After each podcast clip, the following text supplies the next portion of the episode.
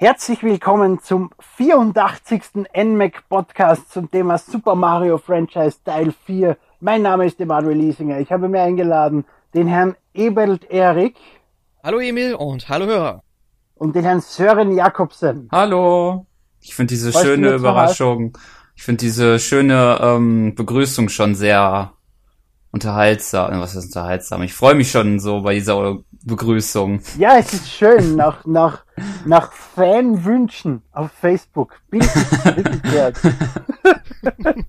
Ein Fan, einer unserer zwei Hörer, hat sich gewünscht, dass ich zurückkehre, weil ohne mich der Podcast langweilig wäre. Sehr gut. Ja, hallo Jürgen, wir wollen dich doch direkt mal grüßen. Hallo. Yeah. Okay, Verzeihung. Ich bin zurück aus meinem längeren Urlaub und Hochzeit und bla.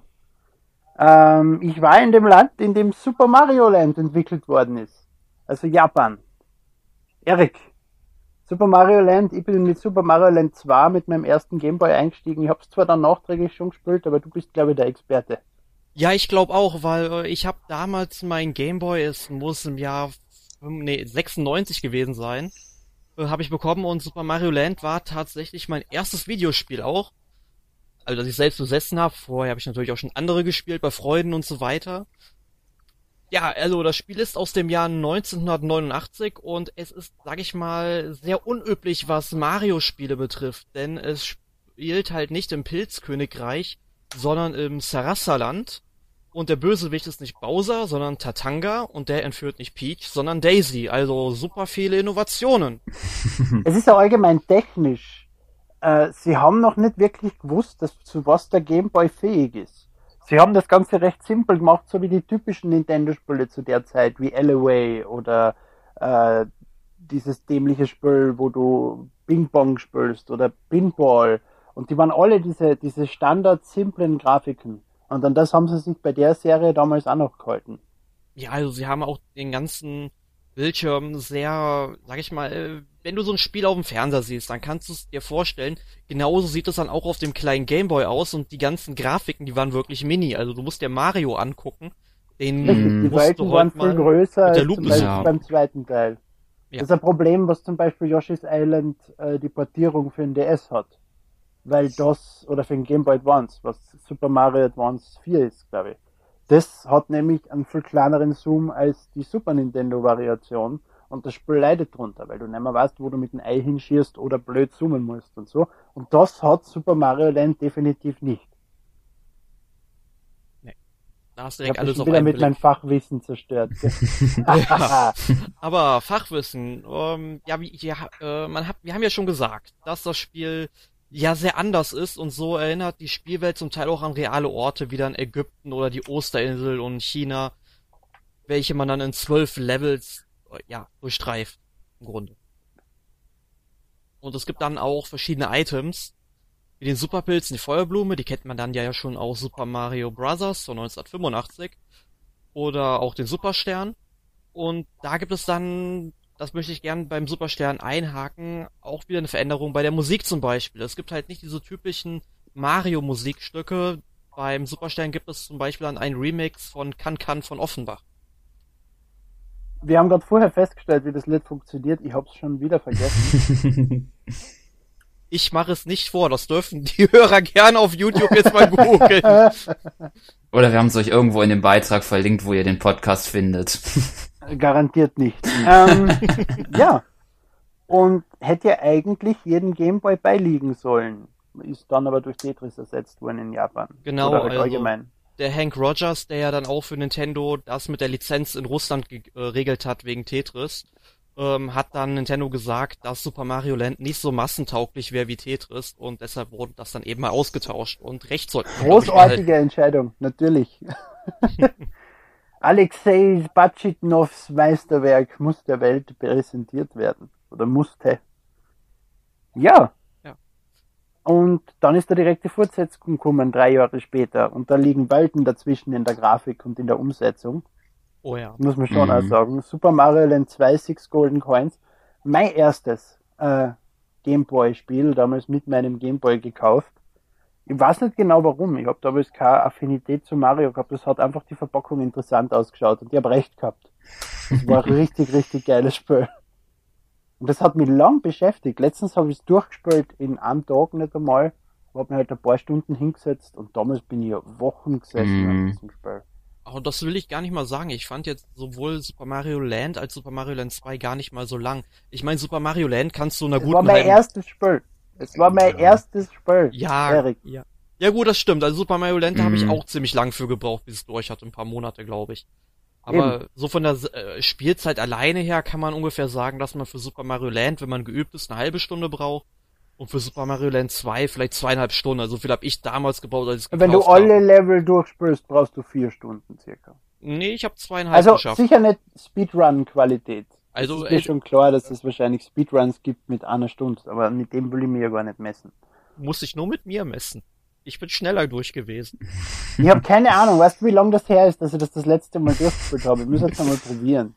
Ja, weißt das wäre jetzt wieder eine Herausforderung. Six Golden Coins durchspielen. Das wäre richtig cool. Ja. Emil spielt das neue Let's Play von Emil. Nicht. Na bitte nicht, das ist so viel Arbeit. Let's Play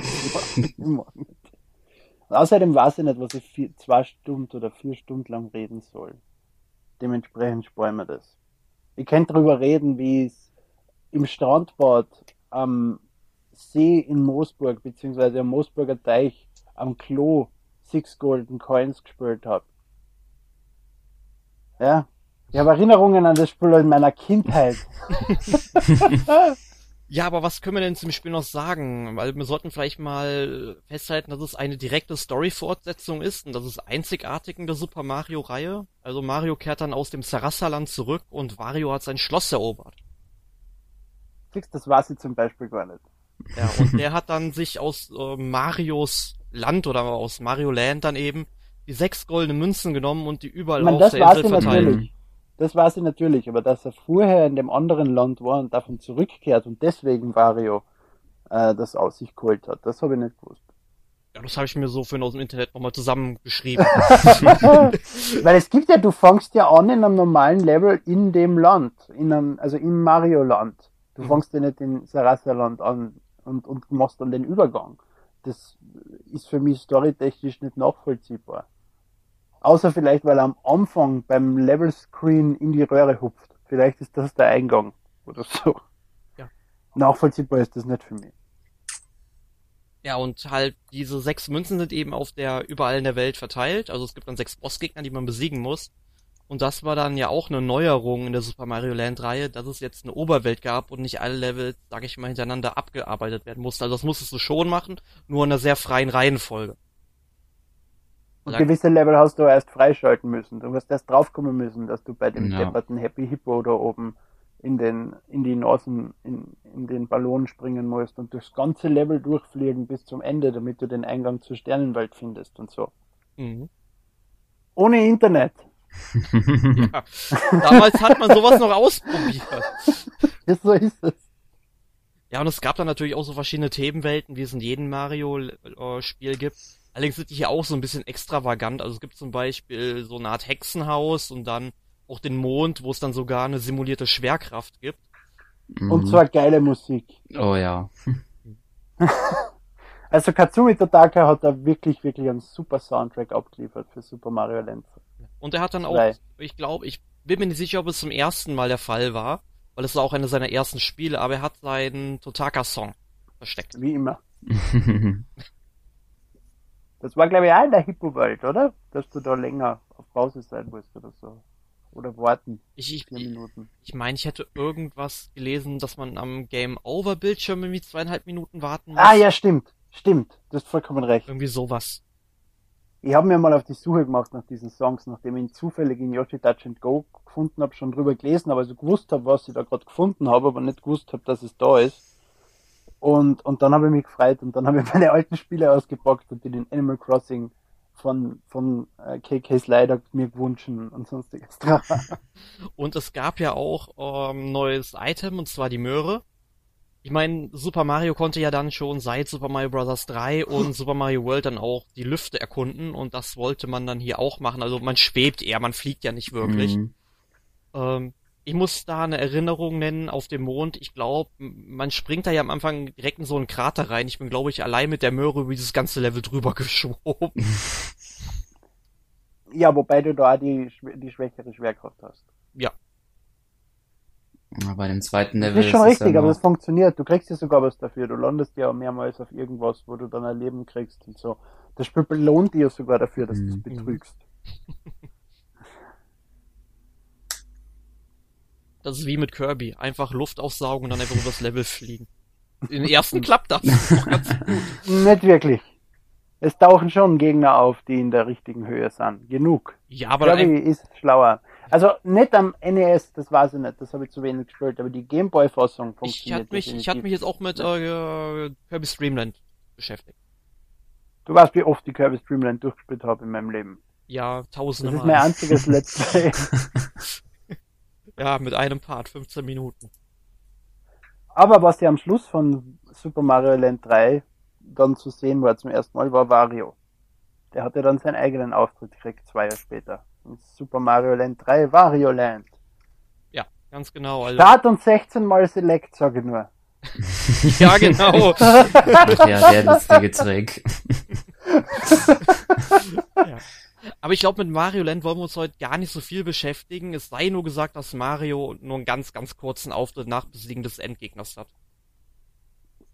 Wario Land kommt dann sicherlich irgendwann nochmal ein einzelner Podcast, wo wir die ganze Reihe sprechen werden. Ja, Wario World ist ein unterschätztes Spiel. Wario World ist gut. Aber zu Wario Land und anderen später mehr in einem eigenen Podcast, weil die Wario-Reihe ist es wert, darüber gesprochen zu werden. Äh, zu Super Mario Bros. Deluxe am Game Boy. Das Spiel habe ich damals nicht verstanden. Ich habe den Hype drum nicht verstanden, warum ich es unbedingt brauche. Es war dasselbe Spiel, wie ich eh am Super Nintendo inzwischen gehabt habe. Und es hat scheiße ausgeschaut und ich habe es mir auch nicht gekauft damals. Ich habe es nachträglich am DS dann probiert, weil das ja gratis Download war am 3DS oder so irgendwie. Mhm, oder am genau, also das ist auch die einzige Erfahrung, die ich mit dem Spiel gemacht habe. Und zwar jetzt vor zwei Stunden ungefähr. Weil ich habe das Spiel hier, weil ich habe das Spiel damals ja irgendwie ignoriert. Warum auch immer, ich habe keine Ahnung. Und dann gab es das irgendwann mal umsonst. Ich meine, ja, im gescheckten Gaul, schaut mal nicht ins Maul. Ich habe es dann runtergeladen aber erst dann heute mal gespielt, extra für den Podcast. Und das ist im Grunde Super Mario Bros. fürs NES mit so einem, ja, nun zusätzlichen Challenge-Mode, wo man dann noch rote Münzen, fünf Stück einer Zahl pro Level und so Yoshi-Eier sammeln kann. Einfach nur, um irgendwelche Motive freizuschalten, die man sich dann mit dem Gameboy Printer ausdrucken konnte, was auf dem 3DS ja nicht mehr funktioniert. Das habe ich gerade gelesen, ja, ich war nämlich begeisterter Gameboy Printer Nutzer. Ja. Und habe in, in, in Link's Awakening Deluxe die ganzen Game Boy Printer Fotos freischalten. Deswegen bin ich dann immer als Dieb bezeichnet worden, weil du ja ein Foto nur kriegst, wenn du was klaust im Shop und so. und schaut, dass ich das versammelt habe. Ich habe noch einen Game Boy Printer, ich habe noch zwei und noch zehn Rollen.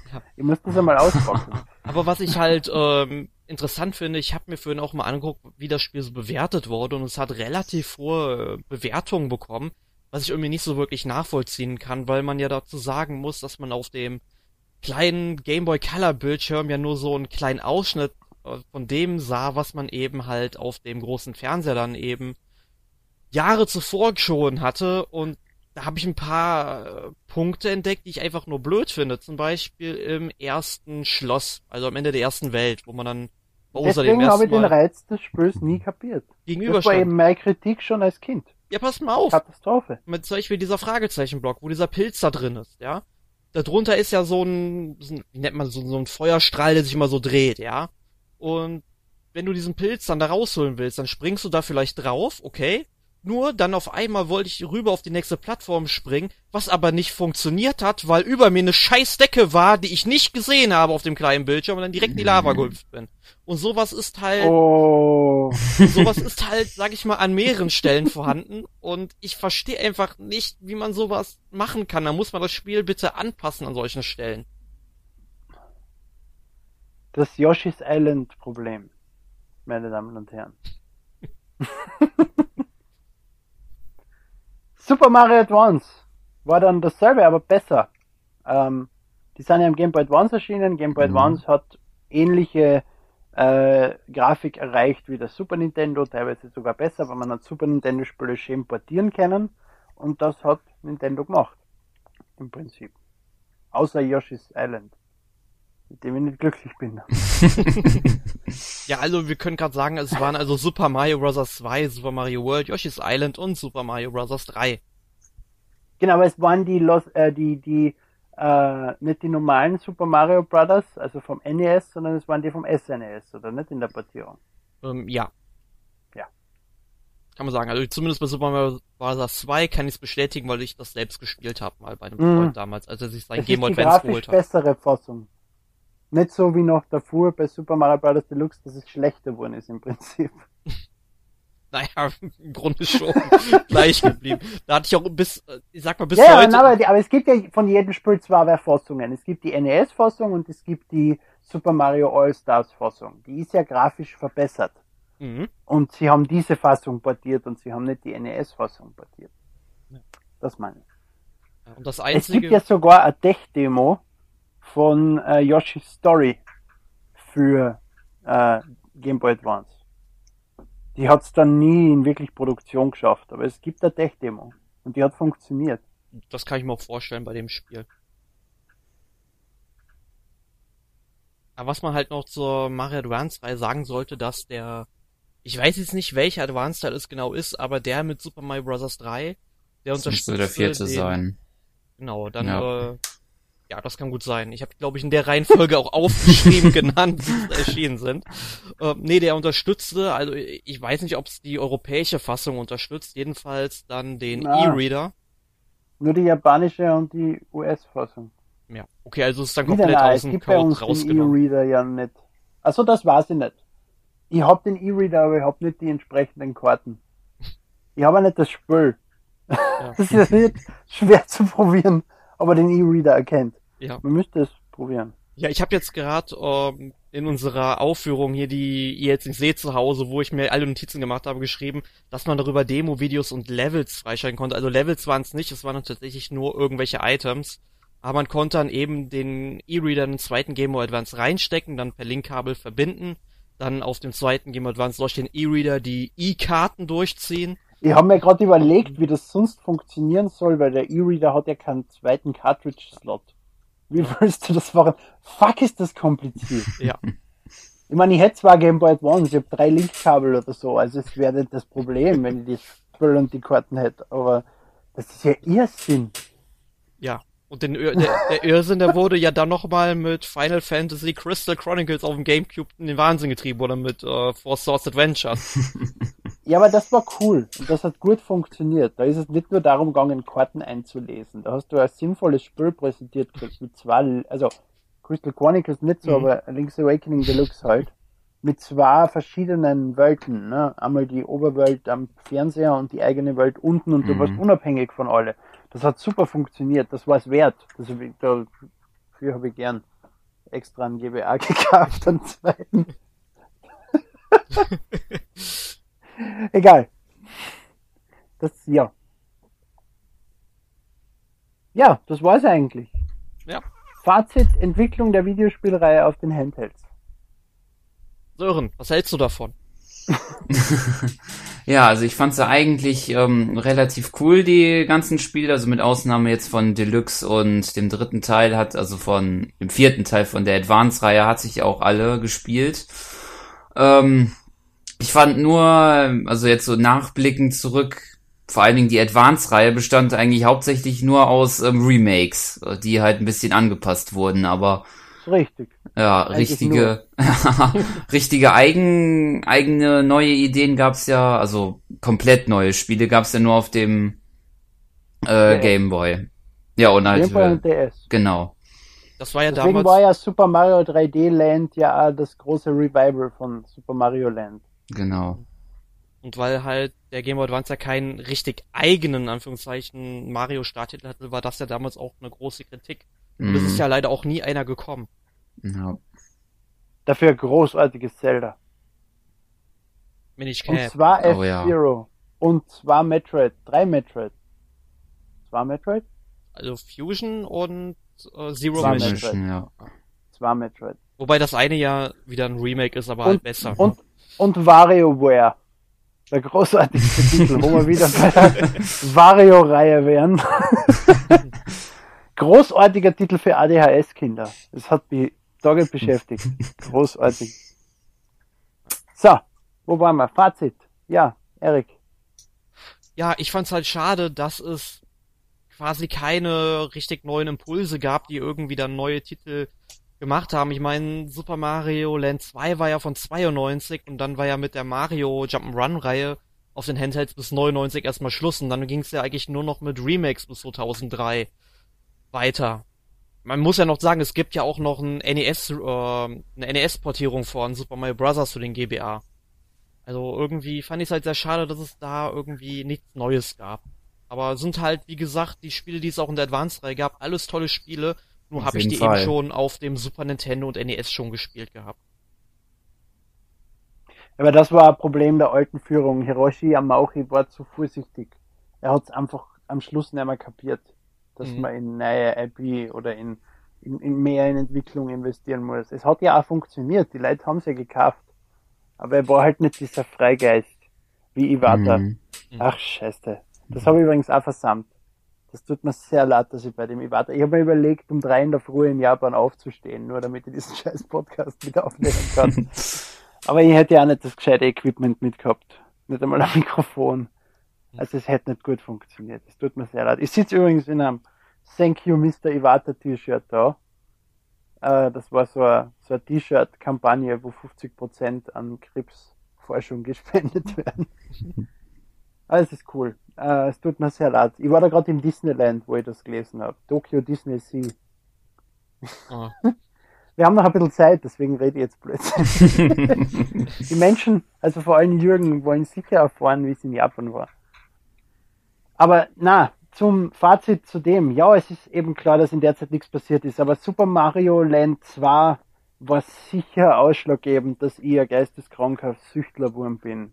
Weil das war mein erstes Videospiel, es war ein Nintendo-Spiel, es war ein Mario-Spiel und es hat einfach funktioniert und ich hab's nicht mehr aus der Hand gelegt für Wochen für Monate. Hättest du es nicht das... gespielt, würdest du heute vielleicht nicht mehr hier sitzen. Oder nicht hier danach, sitzen. Danach habe ich mir Kirby Streamland gekauft und Dr. Mario und Golf.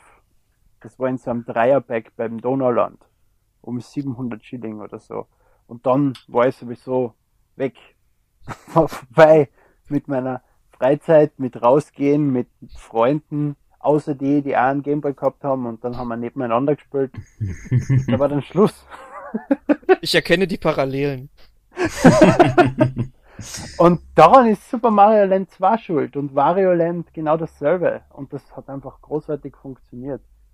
Und die Portierungen von Super Mario Bros. 2 waren damals auch die ersten, das erste Mal, dass ich Super Mario Bros. 2 gespielt habe. Und ich habe nicht verstanden, wieso die Leute gesagt haben, das ist nicht das richtige Mario Bros. oder sonst irgendwas, weil das habe ich alles noch nicht mitgekriegt. Für mich war das Super Mario Bros. 2 ein neues Spiel. Ich habe keine Ahnung gehabt, dass das ja vom Super mhm. Nintendo ist. Ähm, obwohl ich schon gespielt habe, Jahre vorher am Super Nintendo mit Super Mario All-Stars. Aber es war einfach großartig, weil ich es zum ersten Mal wirklich erlebt habe, das Spiel.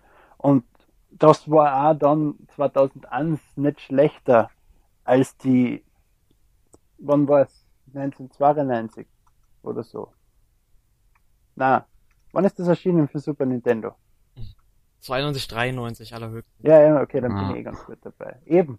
Und für mich hat sich das zehn Jahre später nicht anders angefühlt und deswegen waren die Portierungen genauso gut. Aber ja, es ist erst dann später mit, mit Nintendo DS, mit New Super Mario Bros. und dann eben weiter mit Super Mario 3D Land und so wirklich wieder größer geworden. Da hat Nintendo sich dann wieder mehr getraut. Ja. Was ja im Prinzip ab 2003 der Fall war, ne? Mhm. Yamaha ist 2003 gegangen, Iwata ist gekommen. Ich wollte nur noch einmal diese Parallele hervorheben, die mir selber gerade erst aufgefallen ist. Weil du eben die Remakes so schlecht angeprangert hast und neue Spiele waren dann kurz danach. Ja, mit New, New Super Mario Bros. Danke, Iwata. Wir lieben dich für immer. Und wehe, der Neue ist ein Volltrottel. Aber ich glaube, der Keder könnte es gut machen der Keda hat lang mit Iwata zusammengearbeitet, auch vorher schon, soweit ich das mitgekriegt habe. Schauen wir mal. So, letzte Woche gespielt. Erik, fang du diesmal an. Letzte Woche gespielt, also äh, ja, neben Super Mario Bros. Deluxe, die eine Stunde, die ich heute gemacht habe, um die ersten beiden Welten nochmal durchzuspielen, ähm, 3D Gunster Heroes auf dem 3DS, ist quasi halt eine Portierung von der Mega Drive Version mit 3D-Effekten. ist ganz nett, du läufst eigentlich quasi nur rum und ballerst alles ab, was nicht bei drei auf den Bäumen ist. Aber es ist wirklich eine Dauer-Action, weil es gibt keine einzige Sekunde in diesem Spiel Pause, außer vielleicht mal kurz zu den äh, Bossgegnern, wenn die sich mal gerade so präsentieren wollen. Und es ist einfach nur Wahnsinn. Also man kann es, glaube ich, wenn man gut ist, in einer Stunde durchspielen. Aber äh, man muss halt das eine oder andere Level wirklich nochmal machen und die Kontrollpunkte sind wirklich schlecht gesetzt und das heißt, man muss vieles nochmal neu machen. Ähm, ja, und ansonsten habe ich eigentlich nur noch äh, Oceanhorn Monster of Uncharted Seas auf dem PC gespielt. Dieser The Legend of Zelda Klon. Also, was heißt Klon? Das ist eine absolute Kopie. Also, äh, ist es eigentlich nur neue Namen drüber gelegt. Ansonsten funktioniert es komplett gleich. Du hast Bomben, du hast Pfeile. Du kannst da mit deinem Schild Geschosse abwehren. Und also sowas halt. Also es gibt keine ja, entscheidenden Merkmale von diesem Spiel, die es wirklich einzigartig machen. Du segelst das dann heißt auch anders. Das ja. gibt's für einen PC. Ein die PC, einzigartigen Merkmale. Ja, und PC-Spieler kennen halt Zelda nicht und finden das Spiel natürlich großartig. Ja, ja aber wie gesagt... Ähm, vollkommen richtig, aber über das haben wir eh schon geredet, geschrieben. Ja, also es ist ja, sag ich mal, ähm, kein schlechtes Spiel oder so, nur man sollte sich halt überlegen, ob man das unbedingt unterstützen muss, wenn man ein Spiel wirklich eins zu eins kopiert, ohne irgendwie selbst was dran zu machen. Ja, aber das haben sie auf der PlayStation 3 diesem Three-Dot-Game Heroes genauso vorgeworfen und das Spiel war einzigartig. Das war ja auch einzigartig. 4 Millionen Pixeln und so. Und sicher war es Zelda. Aber es war trotzdem ja, aber großartig. Es, ja, aber es hat sich ja auch an verschiedenen Sachen bedient. Der hat, der Stil ist ja zum Beispiel auch klar von Dragon Quest inspiriert. Und es gibt auch so ähm, entscheidende Spielmerkmale wie, ich glaube, wenn du volle Lebensenergie hast, dass dein Schwert mal einfach auf dem ganzen Bildschirm erscheint, alles wegmietet, ja. Anstatt einfach nur so ein kleines Schwert zu haben. Also das war schon cooler. Also das hat schon mhm. eine eigene, ähm, sag ich mal, Identität gehabt, weil du ja diese Pixelgrafik auch ins Dreidimensionelle übertragen hast. Also und die hat Ding überhaupt nicht, oder was? Ich habe keine Ahnung, wie das Spiel heißt, von dem du schon faselst. nee, nee, also es ist wirklich genau dasselbe. Also es macht wirklich Spaß, also es ist nicht schlecht, aber wie gesagt, das sollte sich jeder für sich selbst überlegen, ob er dafür Geld ausgeben will. Also ich. Erik hat dafür Geld ausgegeben. Nee, ich hab's als Testmuster für Gameplay Gamers bekommen. Okay. Aber er spielt Testmuster durch. Ein Hoch auf Erik. danke, danke. Man sitzt auch neun Stunden ungefähr dran. Sören. Mm, ich habe die Woche eigentlich, kann ich das auch ganz schnell machen, so viel habe ich die Woche nicht spielen können. Äh, zum einen habe ich äh, in Splatoon die sehr interessante Story abgeschlossen, mit diesem tollen, interessanten Endboss. Der Endboss von Splatoon ist super. Der ist Hammer. Ja, auf jeden Fall. so ständige Einschießen. Aber wenn wir schon gerade bei Zelda sind, da habe ich mich auch irgendwie an einer Stelle auch da sehr dran erinnert, dieses, wo man diese Rakete da wieder tennismäßig rüberspielen ja, darf. Ja, ja. ja. ja und es ansonsten. Genon Octopus. Ja, genau. Octogenon. ganz genau. Ja, und ansonsten habe ich noch ein bisschen, ich glaube, ganz äh, Pokémon habe ich noch kurz gespielt mal, die allererste Generation Blau so ein bisschen und Animal Crossing mal wieder, aber sonst habe ich, glaube ich, nichts mehr gespielt die Woche. Großartig übrigens, dass Bocken für Europa für die Wii U angekündigt ist. Unter dem oh, super ja. tollen Namen. Oh ja. Ja, Bocke, ja, entschuldige, Bocken ist in der deutschen Sprache kein guter Name für Spiel. Ein guter Name für Krankheit, nicht für Spiel.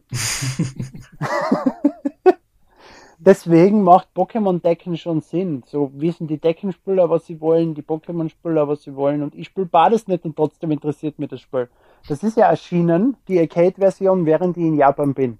Und da ich den Deki mitgehabt habe als, ja, als Pokémon-Freak, haben wir dann natürlich gleich in die Arcade müssen und das Spiel probieren. Und es ist echt lustig.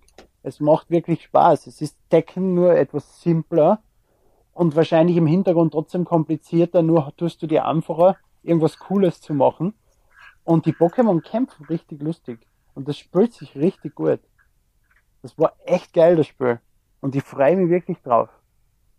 Und das war, das habe ich dann mit Michi, der ja im Podcast öfter zu Gast ist, äh, drüber gesprochen. Es funktioniert einfach, wenn Nintendo irgendwas anrührt, was du sonst nie spielen würdest. Ich würde nie ein Rennspiel spielen, ich würde nie ein Tennis oder ein Golfspiel spielen. äh, oder keine Ahnung, eben, äh, wie heißt's denn? Das, das Zelda-Spiel, Dynasty Warriors. Habe ich auch nie angerührt. Warriors, ja. ja, schon, aber Dynasty Warriors ist die Serie, auf der es passiert. So. Ich habe nie Dynasty Warriors angerührt. Und Hyrule Warriors ist super. Mhm. Wenn Nintendo so einen Titel übernimmt und ihren eigenen Touch drauflegt, ist er einfach geil. Ich kann machen, was ich will. Aber wenn mir eben die Grundspiele so näher so interessieren, Pokémon War mal interessant ist für mich überspült und Decken. Ich war immer zu schlecht im Merken und Ausführen von Zeichenfolgen. Das hat nie funktioniert. Und ich finde es interessant, da werden sicher dieselben Entwickler dahinter stecken wie hinter Smash Brothers, weil ja im Prinzip äh, die, die Deckentypen für Nintendo Smash Brothers entwickelt haben. Und das wird jetzt einfach so diese Retourkutsche sein. Dafür dürfen die sich jetzt was aussuchen mit ihrem Spiel, was sie gern machen würden. Und das funktioniert. So, Entschuldige. Bin ich jetzt dran, was ich letzte Woche gespielt habe? Ja, du hast ja mit Socken schon mal einen Titel genannt. Ja, aber das war ja schon vor einem Monat. Ja, dann fass doch mal zusammen. Ja, okay. Äh, weiters. Ich war ja schon länger nicht mehr da, ne? Rollercoaster Tycoon 3 ist auf der am iPad erschienen. Die iPad-Version ist mir dann zu lag geworden, deswegen habe ich es wieder am Laptop installiert und spiele es dort jetzt. Mm. Dann habe ich mir Cities gekauft, weil mich die Reihe interessiert hat und habe meine Stadt einmal ziemlich schnell den Boden gleich gemacht, indem ich sie komplett zerstört habe mit meinem Missmanagement. Ähm, ich habe mir in Japan ein 3DS gekauft und für das das neue Rhythm Heaven oder Rhythm Tengoku, was im Prinzip ein Best Office der bisherigen Rhythm Heaven Spiele. Also es gibt nur bereits erschienene Sachen, die du einfach nochmal spielst. Nur halt, es gibt ja schon vier Rhythm Heaven Teile oder so, also Game Boy Advance, Nintendo DS, Wii, das war's, drei gibt's, gell? Mhm. Und, und das, die sind halt alle drin. Du spürst ewig. Dafür gibt's viel weniger Remixes, die mir eigentlich am, am meisten Spaß gemacht haben. Du spielst einfach ein Level und dann das nächste wieder und dann das nächste wieder. Und dann kommst du in die nächste Welt, wo wieder vier Level auf dich warten. Und dann gibt's später gibt's einen Turm, da sind dann gleich fünf Remixes von allem, was du vorher gelernt hast. Aber das sind dann trotzdem nur fünf und es sind viel mehr Level davor. Es ist ein bisschen schade. Und das hat einige Bonus-Features, die ich nicht verstehe, weil ich in Japanisch kann. Aber es ist ein lustiges Spiel und sehr importfreundlich. Also das Grundspiel kann man problemlos ohne irgendwelche Japanischkenntnisse spielen. Komplett durchspielen. Ich habe es komplett durchgespielt. In Japan am Abend, wenn man Fahrt war, habe ich mich hingesetzt und habe drei, vier Runden gespielt und das hat dann jeden Abend, bis ich dann, wo ich daheim war, war ich dann irgendwann durch. Ja. Und Daiko no Datsujin, DS. Und Wii. Aber die Wii-Fassung habe ich noch nicht gespielt. Und, und zum zum. Äh, iPad-Spiel mit Disney-Charakteren. Ähm, in Japan ist das voll beliebt. Dort gibt's den Scheiß an jeder Ecken. Es gibt große Automaten mit riesigen Touchscreens, auf die du das Handyspiel spielen kannst. Und dann gibt's Schlüsselanhänger, die du dort bei NFC drauflegen kannst. Und im Prinzip sind es einfach fünf verschiedene Disney-Charaktere, nur die runden Köpfe fallen in ein Level rein, ganz viele davon, und du musst sie einfach verbinden. Ein Charakter in einer lang wie möglichen Reihe. Und der sammelt dann und, und damit kriegst du Punkte und dann verschwinden sie. Typische Puzzle-Scheiße. Und es hat halt der Haupt-Disney-Charakter, der sammelt Leben und der kann dann irgendein Special. Und dann gibt's halt Missionen und sonstigen Scheiß. Aber es ist halt voll mit Disney-Sachen und das ist einfach lustig. Und der Scheiß am iPad beschäftigt mich seitdem und meine Frau auch sie hat eigentlich damit angefangen und mich angesempert, wieso ich nie Leben in zum zum schick. Deswegen spiele ich es jetzt einfach nur, damit ich besser bin als sie. In dem Drecksspiel. Gut. Das war's für mich. Ich spare mir noch ein paar Spiele aus für die nächsten Ausgaben. Ja. Gut. Jo. Das war's dann mit dem 84. NMAC Podcast. Nächste Woche ohne mich Final Fantasy Franchise Teil 1. Nachdem im Moment nichts passiert, reißen wir die Franchise Podcasts auf und werden mehrere Teile davon berichten. Und ja, dann wünschen wir noch einen schönen Abend ein schönes Wochenende. Oder wann auch immer ihr diesen Podcast anhört, frohe Weihnachten. Ja, du nimmst mir die Worte aus dem Mund. In dem Sinne. Ali Baba und die 40 Räuber, wie es so schön Ali Baba. Tschüss. Tschüss.